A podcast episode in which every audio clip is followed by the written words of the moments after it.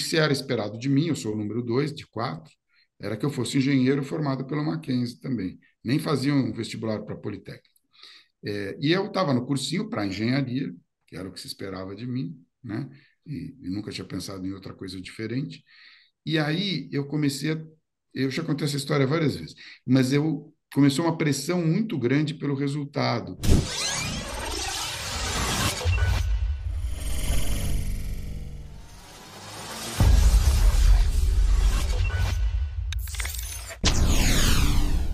Doutores! Eu sou Ricardo Valente, oftalmologista aqui do Rio de Janeiro, idealizador do canal Fala Doutores. Canal esse você já vem conhecendo, vem tentando trazer as celebridades da medicina para de alguma forma a gente conseguir humanizar essa saúde, passando aí por um momento pós-Covid, muita gente debilitada, muitos profissionais aí apanharam demais, mas estamos tentando aí modelar e trazer mais cabeçadas de grandes profissionais. E hoje vamos começar o ano de 2024 de uma forma aí que eu não podia imaginar. Doutor Paulo Chapchap, médico cirurgião, especialista em transplante de fígado, com uma grande jornada aí acadêmica pela USP, ex-diretor-geral do Hospital Sírio-Libanês por grandes anos aí e muito tempo de Sírio-Libanês. Passagem pelos Estados Unidos, presidente do Conselho do Instituto Todos pela Saúde, que vem fazendo um trabalho. Paulo estava até comentando comigo aí de um grande projeto que, que, que já saiu e eu não sabia disso, Fala, doutor Paulo, tudo bem?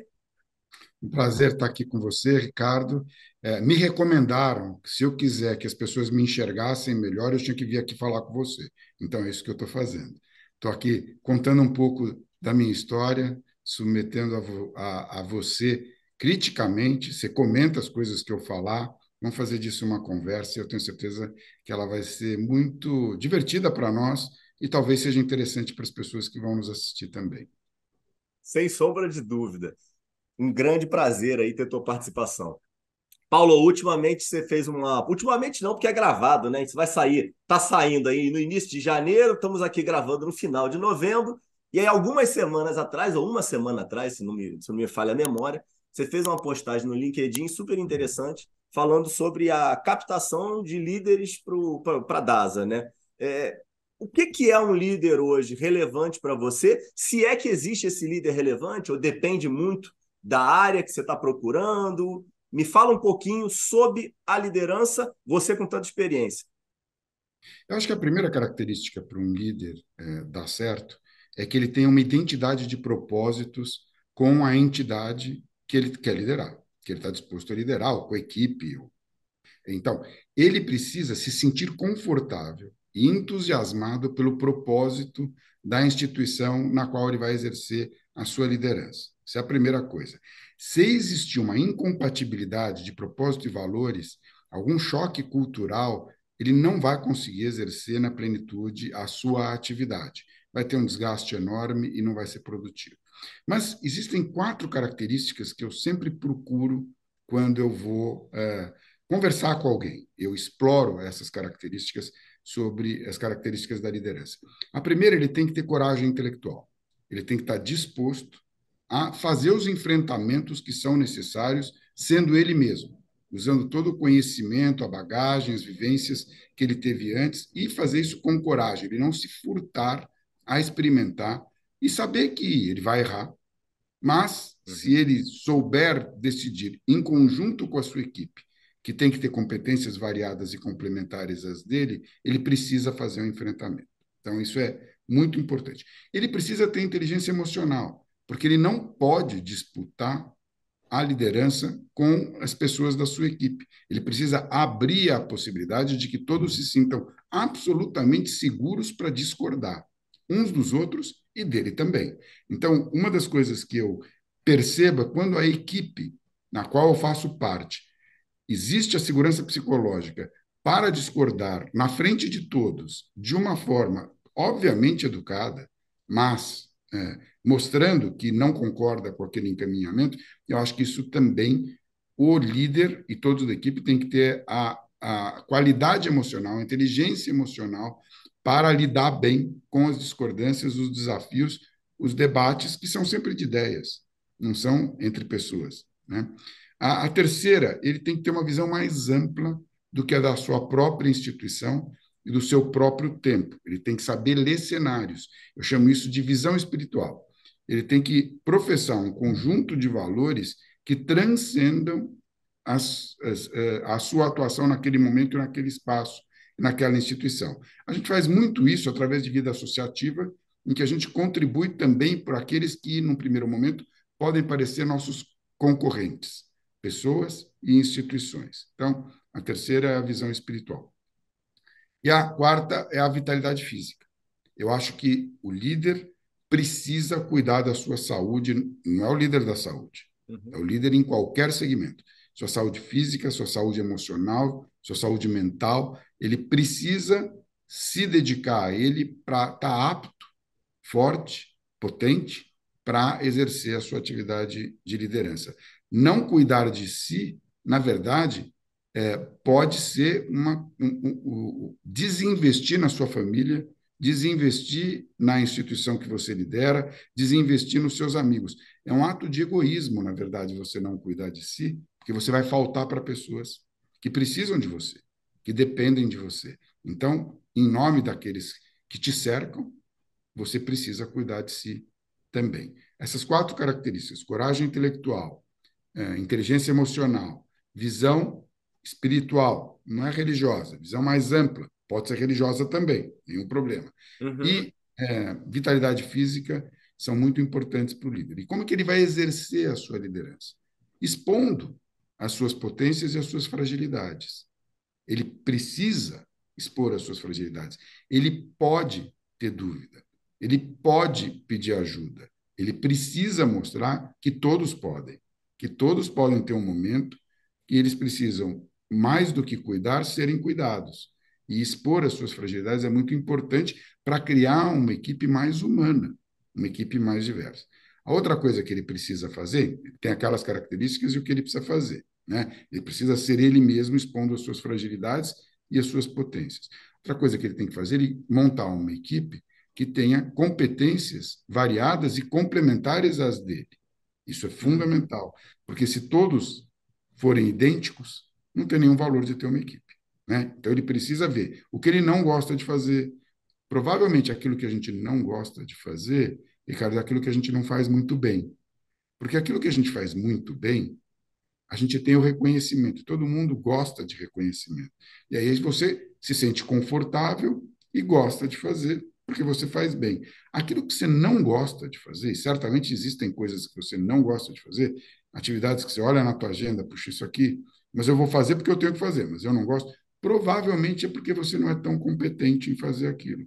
Você uhum. tem dificuldade, não tem o reconhecimento, e aí desenvolve um pequeno bloqueio em relação àquela atividade. Traz alguém que goste daquilo. Traz alguém que fique feliz em fazer aquilo para complementar as suas competências e ter uma equipe variada, diversificada, e isso é fundamental para o bom resultado. E a última coisa é saber fazer conexões. O líder tem que fazer ponte. Tem que fazer ponte entre a sua equipe, de si mesmo com a sua equipe e das suas equipes, das pessoas da sua equipe, com entes externos, porque isso também é trabalho do líder. Trazer para a instituição conexões com outras empresas ou do segmento ou que tenham fronteira no segmento, ou até que sejam de outros segmentos, mas que estão mais adiantadas em alguma incorporação de tecnologia, por exemplo, e que possam beneficiar a empresa na qual você está. Para começar, é isso que a gente olha, né? é o que a gente vai. E, vai e, e, como, é, como, é, e, como, é que, e como é que você cuida hoje dessa, dessa saúde aí para estar tá, tá preparado aí para enfrentar esses desafios para ser um, um super líder? Eu acho que você tem que comer com responsabilidade, se divertindo, mas comer com responsabilidade. Né? Tem que ter atividade física, tem que beber com responsabilidade. Se puder evitar fumar, é ótimo, e usar outras, outras drogas também é muito bom. E tem que ter atividade física. Você tem que fazer atividade física. A gente é, a, a, não foi feito para ficar sentado. Não foi feito para ficar sentado.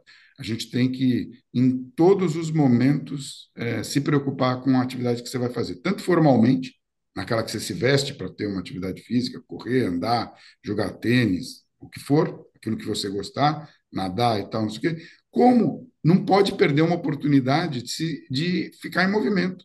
Às vezes, numa reunião, você pode fazer em pé. Já faz uma grande diferença. Às vezes você tem a oportunidade de subir uma escada, descer uma escada, vai lá para o elevador por causa de três andares, quatro andares. O, o, centro cirúrgico do Sírio fica seis andares, eu ainda faço transplantes, né? Fica seis andares acima do térreo. Eu subo seis andares de escada para chegar no centro cirúrgico e no transplante. Ah, podia ir de elevador? Podia. Eu demoro mais para ir de escada, mas é uma oportunidade de eu fazer alguma coisa. Tem uma eu falei até isso com o Carlos Marinelli, ele achou estranho, mas eu falei assim, cara, exercício isométrico, em que não há movimento, é apenas contração muscular, você pode fazer em qualquer lugar que você tiver. E eu uhum. falava, aquela época eu estava viajando muito, eu falei, eu faço abdominal isométrico quando eu estou no avião, o tempo todo com respiração controlada e tal. Posso estar lendo alguma coisa e tal, mas eu faço. E você pode fazer isso agora, na reunião, eu com você. Você pode fazer contrações e relaxamentos abdominais o tempo todo dessa reunião, agora estou fazendo, por exemplo, e manter, às vezes, a contração. Isso é um exercício físico. Você vê que eu estou falando com você e estou me movimentando. Então, tudo é atividade. Né? E eu acho que a gente tem que se preocupar com isso, é, é, muito importante. E a saúde mental, quer dizer, você tem que fazer as coisas que você gosta, você não pode deixar aquilo.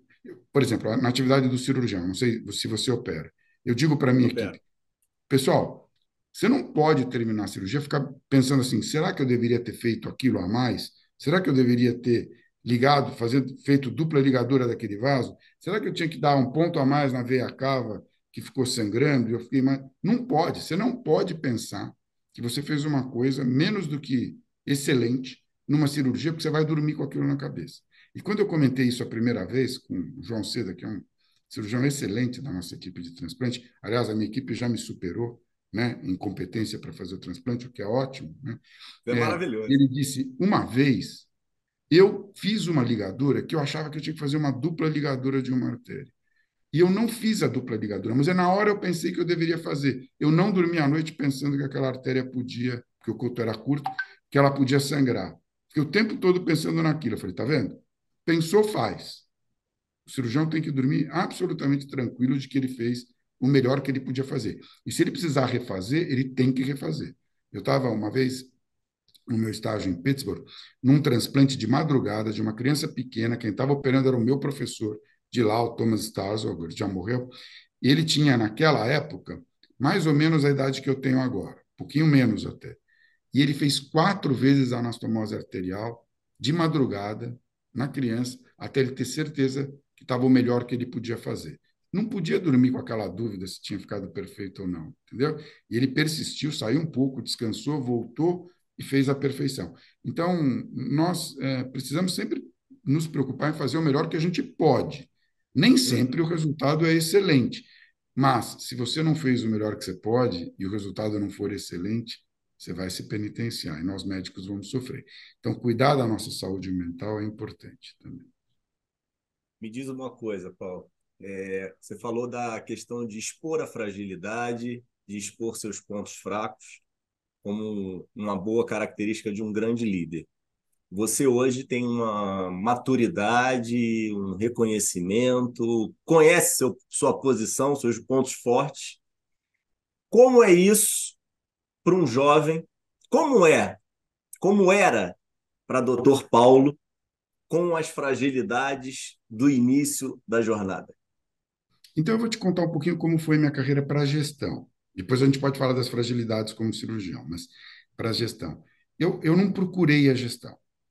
Eu era um dos quatro médicos do Conselho de Administração do Hospital Sírio-Libanês. Tinha quatro médicos, quatro empresários, empreendedores e quatro senhoras da mantenedora. São 12 pessoas no conselho.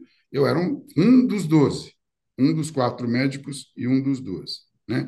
Quando o Maurício Sesquim, lá em 2007, resolveu é, sair do Sírio e preparar uma internacionalização lá de, de investimentos para a Qualicorp, ele me indicou para ser o CEO no lugar dele.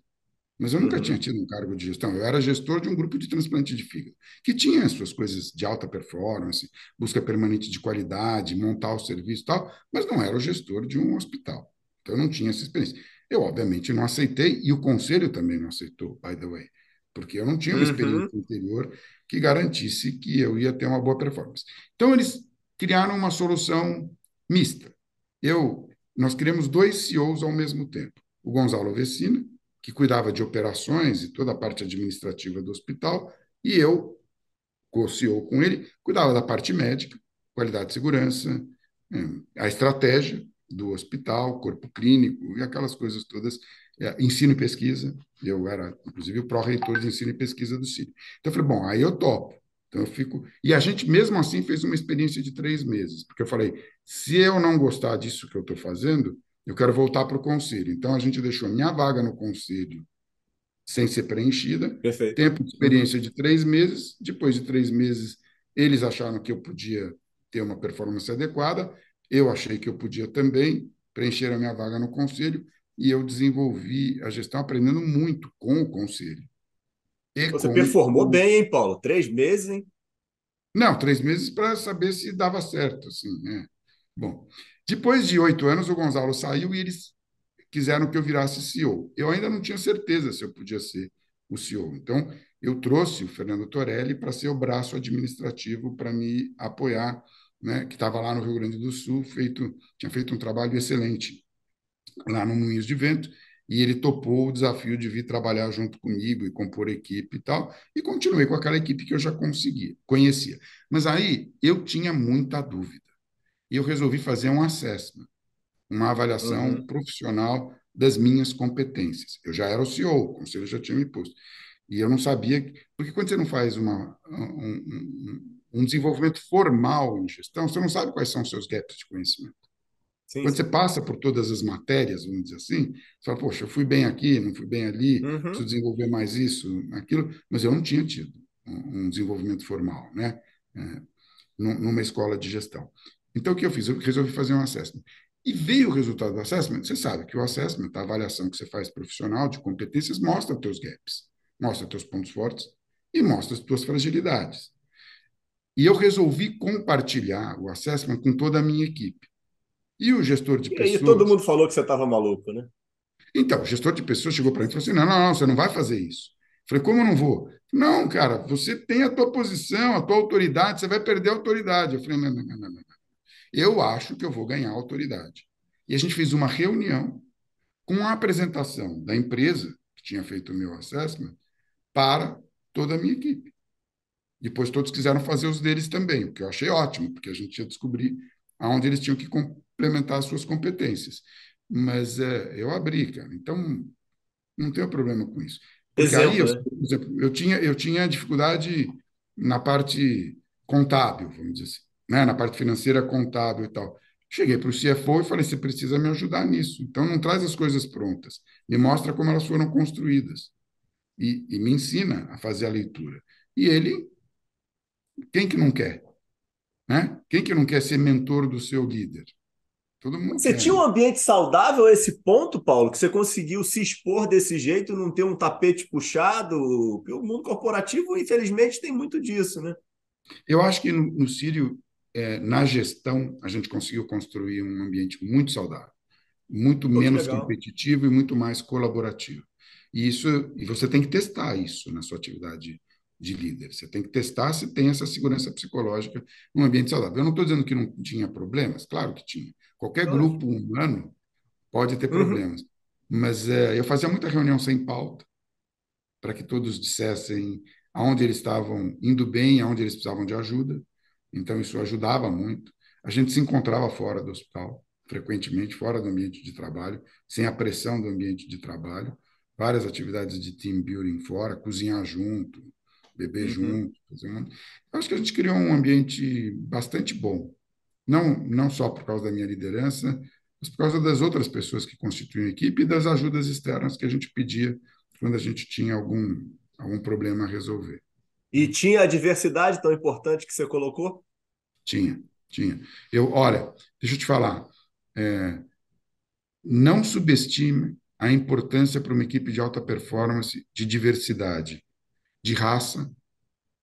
De, eu tinha o meu CFO, Carlos era negro, e eu tinha mais duas pessoas negras no comitê executivo, que tinha 12 pessoas. A gente tinha três pessoas negras.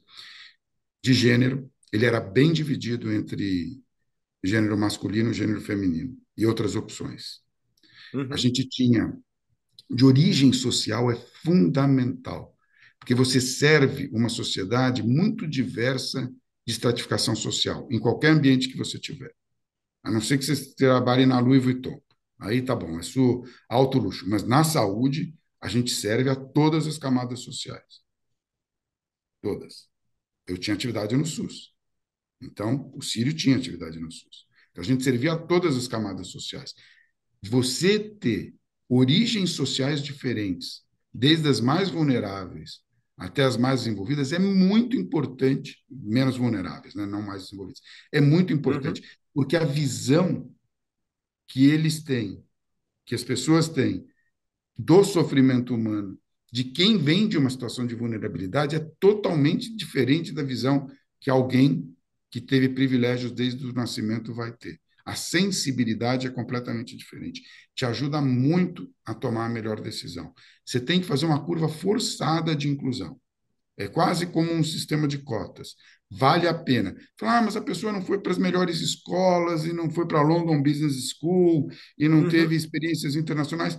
Ela compensa amplamente com a contribuição que ela traz do ponto de vista social da sensibilidade social que ela traz. Compensa. E qual é o teu compromisso? Desenvolver nela vai te dar mais trabalho. Essas outras competências que, porventura, ela não experimentou ainda. E aí você vai se dedicar ao desenvolvimento da pessoa. Naquelas cursos, leituras, mentorias, é, coaches. Você vai contratar isso para complementar as competências e as outras vivências que essa pessoa não teve. Mas as vivências que ela traz são únicas. Você não aprende em nenhuma escola e você tem que incluir. E, e isso é fundamental. Mas como é que eram essas reuniões, Paulo? Que eu estou pensando aqui com curiosidade. Como é que você consegue ter um nivelamento intelectual, que infelizmente estou falando aqui de uma forma super preconceituosa, mas a gente sabe como funciona, é, em, em, em alto nível essa conversa e aproveitar toda essa essência linda e maravilhosa que a pessoa tem sem ter essa bagagem. Tudo bem que faz curso, como é que, é, como é que era a reunião é, mesmo? Você está superestimando o valor do cognitivo, do que você está chamando de desenvolvimento intelectual. Você está superestimando. Ninguém tem todo o conhecimento. Todo Perfeito. mundo que fizer um assessment vai perceber que tem fragilidades. Todo mundo tem. Uhum. E hoje está é, tá bem claro que você não deve resolver o problema, as tuas fragilidades. Você deve complementar com a equipe. Você deve sempre desenvolver as tuas potências, porque você nunca vai ser bom nas suas fragilidades. Nunca. Estamos falando de competência técnica aqui, tá? Ótimo, você nunca vai ser bom naquilo que você é ruim hoje, depois de tanto uhum. tempo de desenvolvimento. Então, vale mais para a equipe você continuar desenvolvendo as suas potências do que tentar resolver as suas fragilidades. Você vai ser sempre médio aqui, por mais esforço que você faça. Então é melhor trazer alguém muito bom aqui. Então a primeira coisa para a tua resposta, para a resposta que você me pede, é uhum. não superestime o valor do desenvolvimento intelectual cognitivo. Ele tem um valor relativo. Ele não é muito importante e dá para você complementar uns com os outros. Agora, se não trazer a vivência, você vai ficar pobre no teu mecanismo de decisão. E eu vou te dar exemplos, tá? De reuniões e de exemplos. É, eu vou citá-la aqui, porque ela tem uma história difícil. A Vânia Bezerra, que é uma mulher negra, que veio da periferia de situação de vulnerabilidade, entrou no Sírio Libanês como recep na recepção do Instituto de Ensino e Pesquisa, e hoje é a diretora de responsabilidade social do Sírio Libanês. Já era na minha época. Ela gere um orçamento superior a 300 milhões de reais. Claro que ela foi buscar continuamente o conhecimento, mas ela tem uma visão que ninguém mais tinha no meu comitê executivo. Quando veio a pandemia, que tava todos os profissionais de saúde estavam com medo de contrair a Covid, sem saber o que ia acontecer. E estavam com medo de levar a Covid para casa, porque estavam tratando pacientes com Covid. Ela teve um insight que ninguém mais teve ela disse para mim, Paulo, você tem que fazer duas coisas. Um, todo mundo que contrair Covid aqui no trabalho, ou que tiver Covid dos nossos colaboradores, vai ser tratado no Sírio Libanês. E os seus parentes que tiverem Covid vão ser tratados no Sírio Libanês. Imagina o grau de segurança que a gente deu para essas pessoas. Além de toda e a não proteção. tinha esse acesso antes? Tinha. A gente já tinha o programa Cuidando de Quem Cuida, em que a gente internava no Sírio-Libanês todos os nossos colaboradores que precisassem okay. de medicina de alta complexidade. Então, câncer, cirurgias complexas, tal, a gente já tratava no Sírio. Ninguém faz isso, a gente já fazia. Mas aqui era para Covid e para os seus parentes, tá. junto. Uhum. E a segunda coisa que ela falou, que foi talvez mais impactante do que isso, ela fala: torne os nossos colaboradores educadores de segurança para contenção da Covid perfeito, nas suas perfeito. comunidades. E a gente uhum. criou um bracelete chamado Guardiões Sírio-Libanês. E eles levavam para casa máscara, luva, álcool gel, todas as coisas e distribuíam na, no seu entorno, na sua vizinhança. Então, eles eram conhecidos como aquelas pessoas que cuidavam da sua comunidade. Quando eles voltavam para o Sírio, eles tinham uma noção de segurança, do que tinha que fazer, de como vestir o EPI, de como se proteger e tal, muito apurada. Eu não tinha insight. Eu não sabia que isso era importante ser líder de comunidade para enfrentamento do Covid, que, pô, minha comunidade é o condomínio onde eu moro. Todo mundo tem o conhecimento. Então, cara, duas atitudes que foram, nós não perdemos ninguém para a Covid. Nenhum médico. Qual, qual, qual, qual é o tamanho do tamanho do, do RH do, do, do Sírio? Quantos 9 funcionários mais pessoas, ou menos? 9 mil 9 pessoas. mil pessoas, mais os familiares. Esse é os dependentes. O plano naquela época, o nosso plano de saúde tinha 14 mil pessoas, fora os médicos. Nós não perdemos nenhum colaborador e não perdemos nenhum médico no Sul Libanês para a Covid. Então, a cultura de segurança e a qualidade clínica assistencial é extraordinária para você chegar num resultado desse. Né? E eu aprendi com ela. E eu nunca teria é tido esses insights. Ah, não, mas ela não sabe o detalhe do uhum. financeiro, do... entendeu? Aprende. Mas o, o, o, ou tem alguém na equipe que sabe. Mas os insights... E ela tinha autonomia, e ela tinha autonomia e até força para se posicionar, Paulo? Tinha, mas Não era tinha um constrangimento? Não, é, não porque você criou espaço para isso, né? Você criou ambiente para isso. Mas ocorreram, o Carlos Marçal, que é o diretor financeiro do Sírio Libanês até hoje, ele é um homem negro, enorme. E as pessoas no corredor pedem para ele carregar a mala, levar não sei o quê, entendeu? E, e eu falei, Carlão, e aí? Ele falou, o que eu vou fazer? Eles pedem, eu ajudo. Vou ficar falando, eu sou diretor financeiro? Levo, entendeu? Não tem problema. É isso. E, e, e outro ponto, Paulo. Dá para ser um bom líder tendo uma equipe ruim? Não. Se você tem uma equipe ruim, você não é um bom líder. Você não soube montar a equipe. Uma das características do líder é saber montar a equipe. Né? Ser muito. É... E às vezes você erra. Mas você tem que perceber logo quando você errou, não insistir e fazer a substituição. Dar a chance para a pessoa e depois fazer a substituição. É, se você lidera uma equipe ruim, você não é um bom líder, é melhor você sair. Se não te derem autonomia para você montar a equipe, é melhor você sair. Eu não estou dizendo que todo mundo tem Sim, é igual, não é igual, né? As pessoas são diferentes e tem seus momentos também, né? A gente tem que respeitar os momentos. Você seguramente tem momentos que você se sente mais potente e tem momentos que você se sente mais frágil e a gente tem que respeitar isso. Porque o teu entorno, às vezes é um filho doente, um pai doente, uhum. às vezes é um atrito no casamento e você tem que saber respeitar e diminuir a pressão nos momentos difíceis das pessoas também. Né?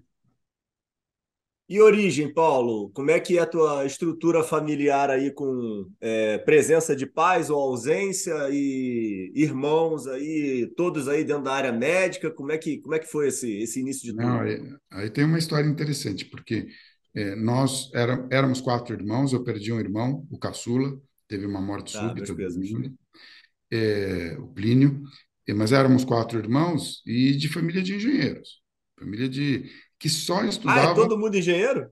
É, é. Os meus três irmãos estudaram engenharia na mesma faculdade, né? No Mackenzie, eles nem faziam vestibular em outro lugar, então. E o que se era esperado de mim, eu sou o número dois de quatro, era que eu fosse engenheiro formado pelo Mackenzie também. Nem faziam vestibular para Politécnica. É, e eu estava no cursinho para engenharia, que era o que se esperava de mim, né? E, e nunca tinha pensado em outra coisa diferente. E aí eu comecei a. Eu já contei essa história várias vezes, mas eu começou uma pressão muito grande pelo resultado, porque eh, quando chegou em agosto, setembro, eu tinha tirado o primeiro lugar em todos os simulados de vestibular. E naquela época se fazia muita propaganda com o primeiro colocado. Então, o pessoal do cursinho veio conversar comigo, direito de imagem, para fazer propaganda, porque você vai entrar em primeiro, claro, você é primeiro em tudo, tal, não sei o que, não sei o que. E, e eu tinha 17 anos, eu não estava nem um pouco pronto para tentar entrar na USP, Politécnica e tal, porque o meu negócio era me preparar para o Mackenzie, que é onde eu ia fazer, que era mais tranquilo de entrar, é, e, e não queria essa pressão no vestibular para mim. Então, eu falei, como é que eu vou lidar com a pressão? Tinha uma altíssima expectativa. Eu falei, vou fazer vestibular para medicina. Lá não tem expectativa nenhuma. Então, eu me inscrevi para fazer vestibular no Mackenzie, para engenharia, e para fazer medicina na USP, na Santa Casa e na USP. E aí falei, agora nenhum compromisso, não tive biologia, não tive um monte de coisas que tinha peso maior na, na medicina. E aí eu entrei não em primeiro, obviamente, mas eu entrei na medicina e aí não podia trancar a matrícula. E aí todo mundo fala: você é louco, você tem uma vaga de medicina na Faculdade de Medicina da USP e vai jogar fora essa vaga para fazer engenharia no Mackenzie? Eu falei: pô, pode ser que seja legal fazer medicina. Aí eu fui fazer medicina, mas tive grandes crises no começo. Foi a primeira fase que eu fiz terapia, fiquei dois anos é, os dois primeiros anos muito difíceis na medicina, porque meus amigos todos foram para engenharia e o ambiente na medicina era diferente do que eu estava acostumado. Mas ah, deixa eu pegar esse gancho logo então, pô. E aí, a terapia é importante na vida da gente? É, eu faço. É, quer eu dizer, é importante também. na vida de quem sente essa necessidade, né? Não vou dizer, não vou prescrever aqui que todo mundo deve fazer, mas eu, eu tinha lá os meus traumas. Ah, não, não, não fale isso não, senão, senão, senão, senão, senão o meu vídeo cai, pô. Faz isso não. não fala Escreve não. não, não. Não fala que é, que é bom para todo mundo, não, que o vídeo cai, pô. Senão tá isso bom, aí dá tá problema bom, depois. Tá bom, tá bom. Não, é, foi importante para mim em algumas fases da minha vida.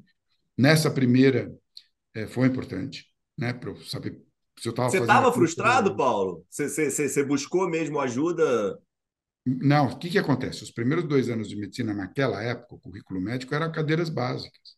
Você não via medicina. Você via. Sim, sim, sim. Vou dar um exemplo. Você via parasitologia, aula sábado de manhã, fazendo lâmina com fezes. Uhum. Não era muito atraente. Né? As pessoas que estavam lá comigo não tinham feito cursinho comigo, eu não conhecia ninguém. Eu estava num ambiente, num ambiente bem estranho para mim. E os meus amigos de engenharia eram os meus amigos da vida toda da escola, tal. Eu não tinha, não tinha identidades lá. E, e aí aconteceu um negócio curioso. Você perguntou da minha família. Meu pai, meu pai não fez curso superior. Meu pai não, meu pai e minha mãe pararam de estudar no ginásio. Naquela época chamava ginásio, né? E eu pedi ajuda para o meu pai para essa decisão. Vocês né? cresceram em São Paulo, né? Em São Paulo. É, tá. a família é daqui. Eu morei dois anos fora de São Paulo, que foram os dois anos que eu fiquei em Pittsburgh para aprender a fazer transplante. E aí meu pai não dava opinião, o que, que ele achava melhor eu fazer. Porque, será que ele quer que eu faça engenharia? Ele trabalha com engenharia, que nem meus irmãos, será que ele não quer tal? E aí, quando terminou esse processo, eu falei, pô, pai, eu vivi uma dureza, tive que fazer terapia para conseguir lidar com os meus traumas aqui, minhas dúvidas e tal. Você nunca deu opinião? E ele falou um negócio que eu usei depois o, a vida toda. Ele falou, a decisão era tão difícil para você que você seguramente ia ter que rever o teu mecanismo de decisão no futuro se você se arrependesse. E se fosse, se você tivesse tomado a decisão por causa da opinião de alguém, você ia encontrar só essa opinião no seu passado. Então, é importante que você revisse todo o teu mecanismo de decisão para reafirmar a decisão que você tomou, que era melhor naquela época, por causa dessas circunstâncias. Então, eu não dei opinião de propósito. Você nunca vai saber o que eu achava que era o certo para você. Eu falei, tá bom. Perfeito. Eu posso viver com isso. Agora que eu decidi... O som da experiência, né? É, mas quando começou a... Você sabe disso, né? Quando começou a área clínica, aí é apaixonante, né? Aí é apaixonante. Mas com toda a dificuldade, eu ganhei o prêmio de melhor aluno do curso, curso básico. Eu tive as melhores notas nos, nos dois primeiros anos. Então... Mas você não chegou a cursar o Mackenzie, não, né? Você foi direto para a USP. Não, não, nem, nem fiz matrícula. Direto Entendi. Foi bom. Tá, e onde é que aparece toda esse, essa paixão aí pela cirurgia? É, você inicialmente foi, foi, foi um bom clínico ou saiu rápido disso e pegou nos bisturis? Não, ao contrário. Meus amigos foram trabalhar com cirurgia já durante a, a graduação, é, apressaram a, a, especialização, vamos dizer assim, foram ajudar a equipe e tal, e eu não fui. Então, eu, eu quando cheguei ao internato e à residência, eu estava muito menos habilidoso para a cirurgia do que ele estava, porque já tinham instrumentado, participado de cirurgia, feito parto, sei lá, tudo, trabalhado em pronto-socorro, e eu não. Eu me dediquei a estudar. Eu, eu, eu vou dizer isso não para me gabar disso, mas eu fui o melhor aluno do curso básico e o segundo colocado no curso inteiro. A USP faz isso, pelas notas, ela classifica os alunos. Então, eu tirei primeiro lugar nos dois primeiros anos e no curso inteiro eu tirei segundo lugar. Então, eu estudei muito, muito, é, aprendi bastante e tenho essa bagagem aí de, de saber buscar o conhecimento e buscar o conhecimento que fica até hoje. Eu só fui começar a exercitar na cirurgia quando eu fiz as matérias cirúrgicas mesmo, com dificuldade no começo, e aí eu fui fazendo opção sempre para onde tinha o vazio. Então, cirurgia geral, depois cirurgia pediátrica, que era uma coisa que me atraía. Teu, o teu, o teu, o teu opositor era, era cirurgião, se tornou cirurgião também? O que ficou em primeiro lugar? Não, não, é a Anete. A Anete, ela foi fazer clínica. É. Não, porque isso tudo vai compondo o ser humano, né? É, é Esse isso. estímulo da USP aí, desse, de, dessa disputa de vocês, com certeza era, era não, nota, nota disputa, na unha, né? Não tinha disputa, a gente só ficou sabendo quando terminou. Ah, só quando termina que, que, que, que eles entendem. É só no dia da formatura. Ah, bacana, bacana. bacana. Aí teve um erro, no dia da formatura, deram o, o, o melhor aluno do curso básico, por um erro, na cerimônia, para o Lísias Nogueira Castilho, que hoje é um grande urologista e meu amigo da minha panela. A gente passava em três, eu, ele e mais um, Miguel. E deram para ele o prêmio. Uma semana depois, chamaram os dois na diretoria. Eu falei, poxa, a gente não fez nada errado dessa vez. Ele falou, não, nessa semana a gente não fez nada errado. Aí eu falei, tá bom, vamos lá. A gente foi para a diretoria, aí estava toda a diretoria da faculdade, a gente queria pedir desculpas para vocês, porque o, não foi o Lísias que ganhou, foi o Paulo que ganhou. E ele teve que entregar para mim lá, a Laura e tal. e até hoje a gente brinca com isso. Eu falo para ele: você colou de mim a faculdade inteira, ficou atrás de mim e recebeu o prêmio no meu lugar. Pô, isso é uma sacanagem. Então, na cerimônia eu não recebi. Recebi depois. ele, ele, ele, ele, foi, ele foi condecorado, condecorado por um tempo, poxa. Pois é, uma semana. Mas para todos os efeitos, na cerimônia, com os pais, os amigos e tal, ele é o cara. Eu sou, eu não sou o cara. É, é aquela, é aquela história do tapa na cara. Ninguém nunca mais tira de você, né? Esse prêmio aí é dele, poxa. Mas é, nós somos muito próximos até hoje, mas muito mesmo, muito, muito. E a gente ah, que bacana, que bacana. Isso é muito legal. É. Mas foi e, e, e, vamos entrar aqui um pouquinho de, de, de, de momento de faculdade. É, momento relativamente difícil do país. É, como, é que, como é que foi aí para você? Algo de, de peculiar ou conseguiu transcorrer aí os seis anos de, de faculdade sem, sem problemas? Não, o que, que aconteceu? Eu, eu, eu estudei num colégio que era da USP, um colégio público, né? Que tinha até exame para entrar. Com 10 anos eu fiz um. Ah, interessante. Eu te perguntei, você fez, você fez todo o teu ensino público, Paulo? É. Não, a partir do ginásio, vamos dizer assim, né? O tá. primeiro ano ginasial, antigamente, você não, não sei se você pegou uhum, isso. Uhum. Você tinha o sim, primário, sim. que eram cinco anos, né? E aí você ia para o ginásio. Aí eu fiz o exame e entrei na escola pública.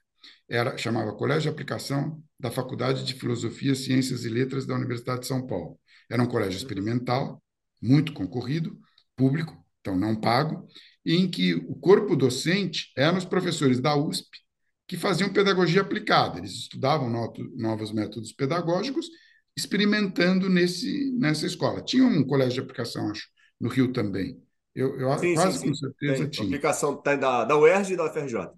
Então, aí, obviamente, os professores da USP eram muito progressistas, para não dizer francamente de uhum. esquerda.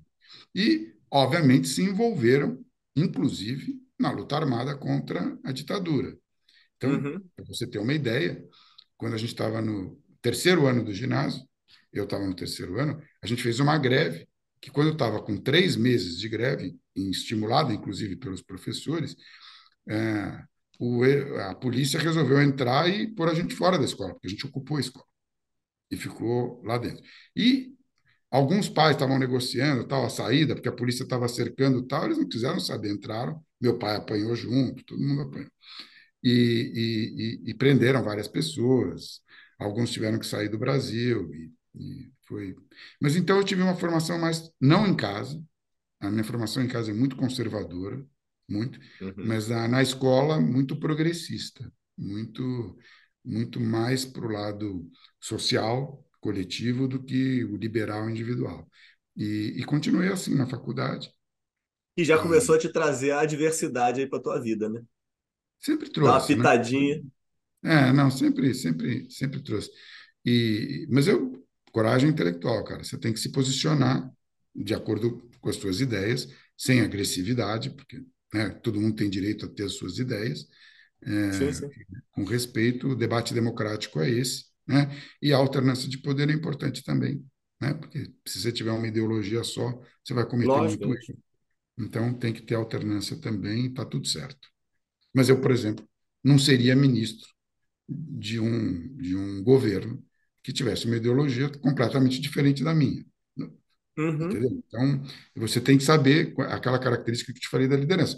Tem que ter uma identidade de propósito e de valores, senão vai criar um, um conflito permanente né, na tua atuação.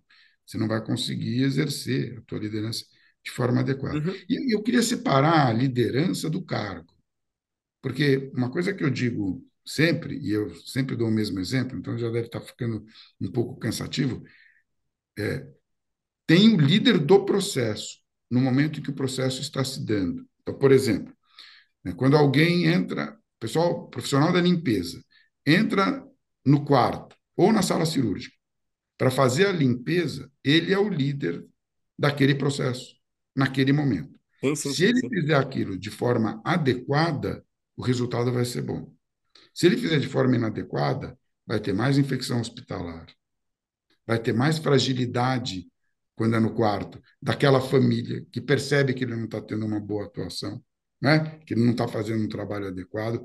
Então, vai ter uma insegurança do paciente, da sua família, seu acompanhante, e pode gerar mais infecção hospitalar se ele tiver uma conduta inadequada. Então, naquele momento, sozinho no quarto, com o paciente e seu acompanhante, ele é o líder da instituição. Ele é o líder daquele processo que ele está executando. E é muito importante que ele seja valorizado naquela atribuição que ele tem, naquela responsabilidade que ele tem e na competência que ele tem.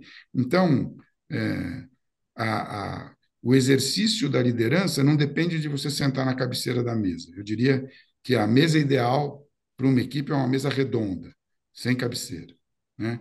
porque todos são líderes daquele segmento sobre o qual eles assumiram responsabilidades. e vocês sempre defenderam muito isso, né, Paulo, no Sírio, né, na questão de equipe multidisciplinar e a questão de experiência do paciente, né, de botar ele no isso. centro do cuidado e trazer uma. Isso é muito bacana. É... E o resultado Acho que faz todo sentido. É. Bem proporcional. O meu gatilho para bônus é, tinha um gatilho econômico, obviamente, se você não não, se a empresa não está sustentável, você não vai ficar distribuindo dinheiro para todo mundo. Né? Mas, e o bônus era pequeno, era no máximo três salários. Mas é, o gatilho era 88 de NPS. Você sabe o que é o NPS, né? Uhum, sim, Net sim, Promoter sim. Score.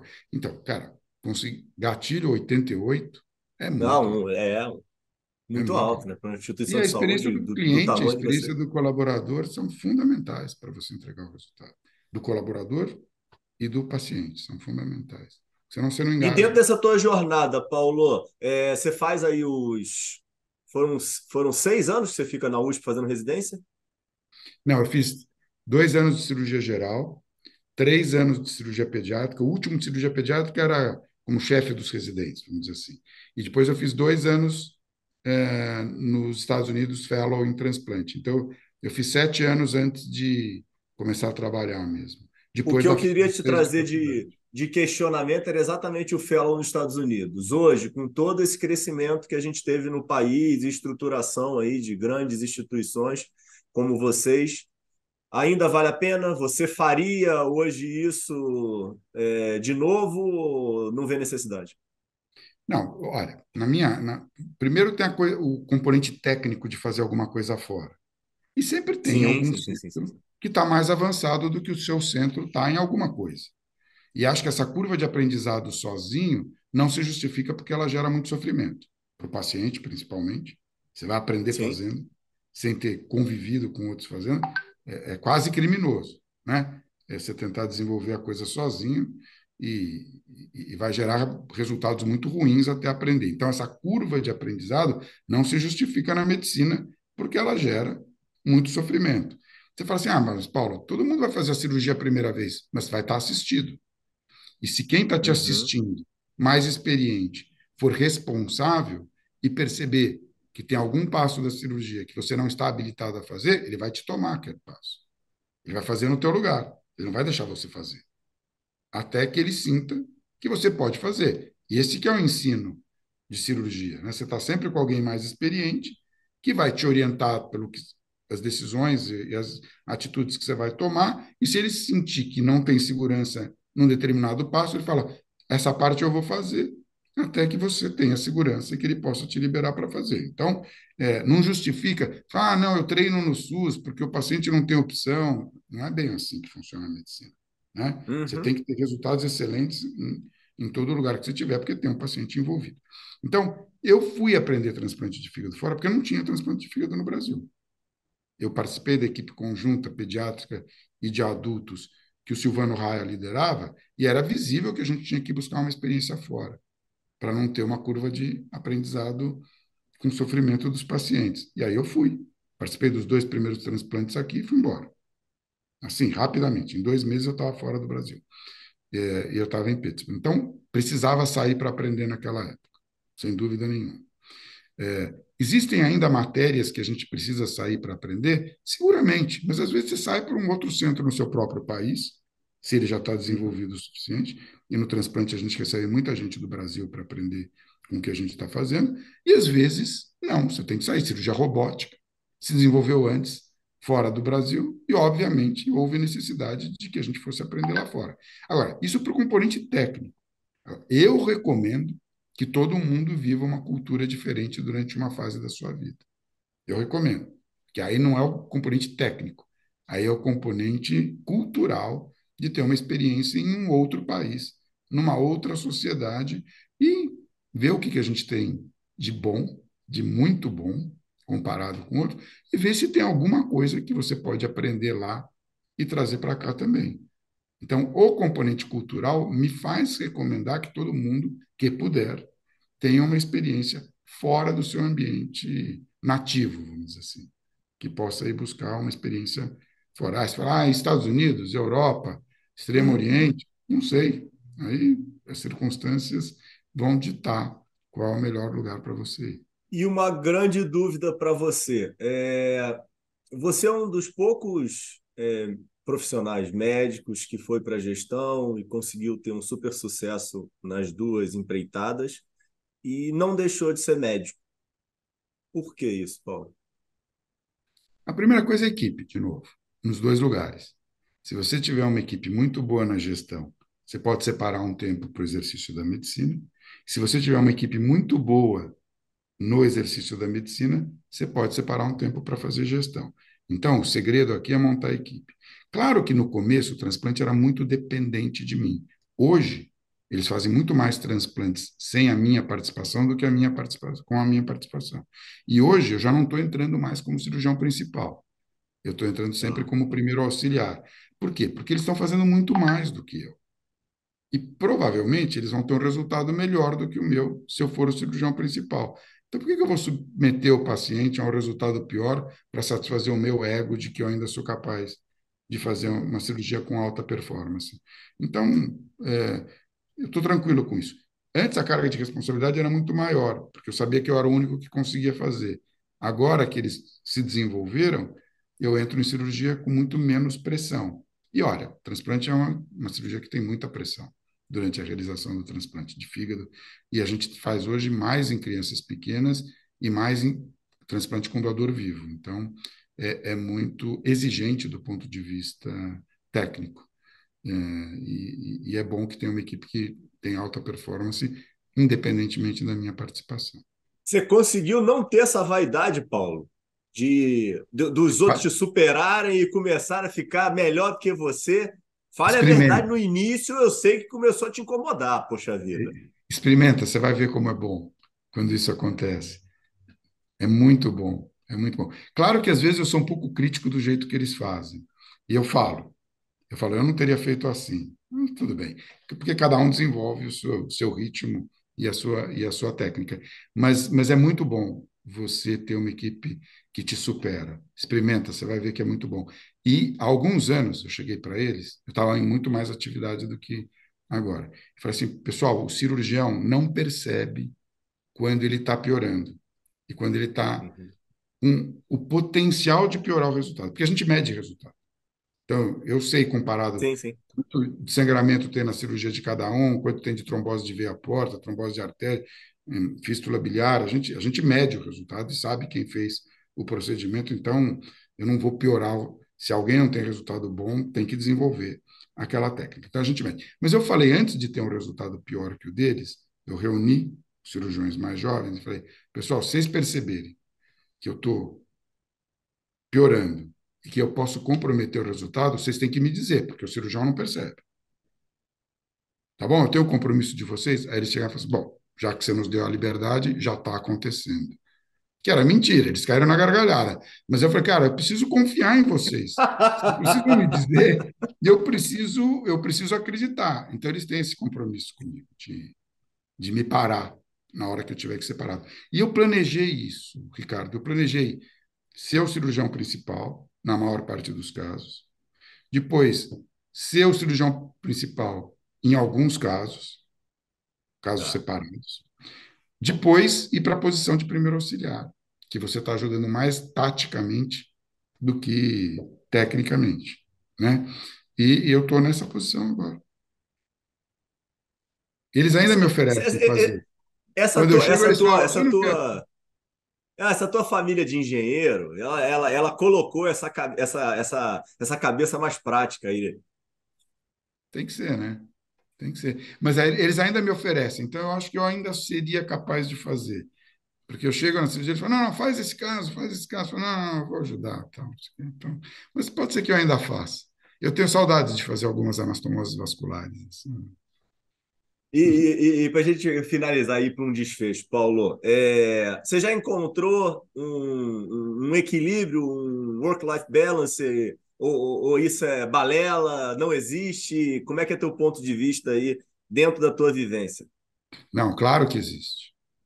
Claro que existe. E eu não encontrei. Para você ter uma ideia, eu saí da DASA, né? Faz três semanas, acho.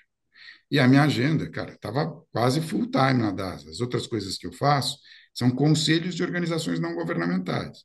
Então, o Instituto de Estudos de Políticas de Saúde, o Instituto de eh, Todos pela Saúde, o Instituto Faneros, que é de tratamentos psicodélicos, o, o Impulso Gov, são quatro ONGs que eu sou que eu sou do, do conselho. Tudo é, é pro bono, né?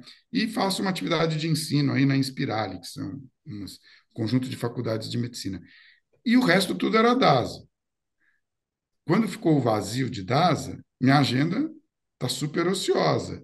E eu estou lidando muito mal com isso, com muito sofrimento. Eu sei que eu vou me acostumar, mas eu estou sofrendo, porque a ociosidade, para quem está trabalhando muito intensamente, pode parecer irrelevância. Pode ser que você, teu organismo interpreta isso como eu sou desnecessário, eu sou irrelevante. Em vez de, cara, tem essa pilha de livros aqui que eu tenho que ler, Olha a oportunidade que eu tenho agora de ler tudo isso é, e tal. Então, eu estou lidando mal. Eu não sou exemplo para ninguém de work-life balance. Não sou. Definitivamente não sou. E um sintoma disso é que meus filhos não quiseram nem saber de fazer medicina. Então, isso é, é sintomático de que. O que, que eles fizeram, Paulo? Ah, eles têm múltiplos majors. Eles estudaram bastante. Então, eu tenho um filho de 35 e uma filha de 34, Rodolfo e a Gabriela. Rodolfo fez Ciências Sociais e depois Design na USP, então ele fez dois majors. Depois ele é chefe de cozinha internacional, um curso profissionalizante de um ano, e ele é marceneiro profissional também. Tem um curso de marcenaria de um ano, tá? profissionalizante. Então são dois cursos técnicos e dois majors que ele tem, né? E dois é, cursos superiores. E hoje ele trabalha com agricultura sustentável é, e mora na fazenda. A Gabriela fez biologia e aí depois ela é, ela fabrica cerveja artesanal, então ela é mestre cervejeira, ela é enóloga. Opa, que beleza, pô! Politécnica de Madrid de enologia e, e então e agora ela está fazendo psicologia à noite e cerveja de dia. É bem e também mora em meio rural, também mora na fazenda. É, então eles são seres bem diferentes. Eu, eu, eu acho que eles chegaram num work-life balance mais potente que o teu, hein? É, eles aprenderam como isso. não fazer. Você sabe que você aprende com exemplo. Né? Ué, você não sabe que o aprendizado é pelo exemplo? O positivo e o negativo, as duas coisas. Né? Não, com certeza. Paulo, queria te agradecer imensamente aí pelo teu tempo. Ah, quero agradecer aqui ao, ao, ao grande loja que nos conectou. Então, sempre gosto de, de agradecer aí as pessoas que, que me ajudam, né? E esse daí é um, é um fera que é, já, já passou por aqui, já participou. E queria dizer que foi uma, uma baita de uma honra ter aí o seu tempo, sua palavra, sua participação aí no Fala Doutores. E tenho certeza que vai contribuir demais aí para todo mundo que tiver a oportunidade de assistir. Carlos Loja, nosso amigo comum, admiro profundamente o Loja como gestor. Ele também foi cirurgião, do fígado, do aparelho digestivo e do fígado, até ir para a gestão.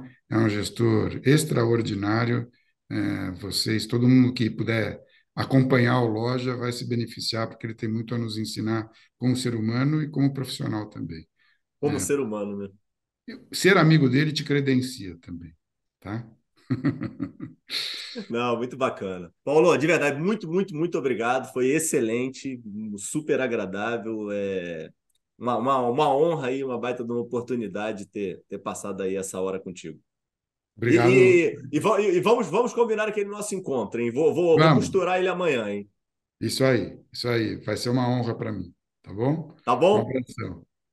Tá bom. Tchau, tchau, pessoal. Até terça-feira. Fica com Deus. Bom ano aí que estamos começando o ano, hein? Bom ano para todos. tchau.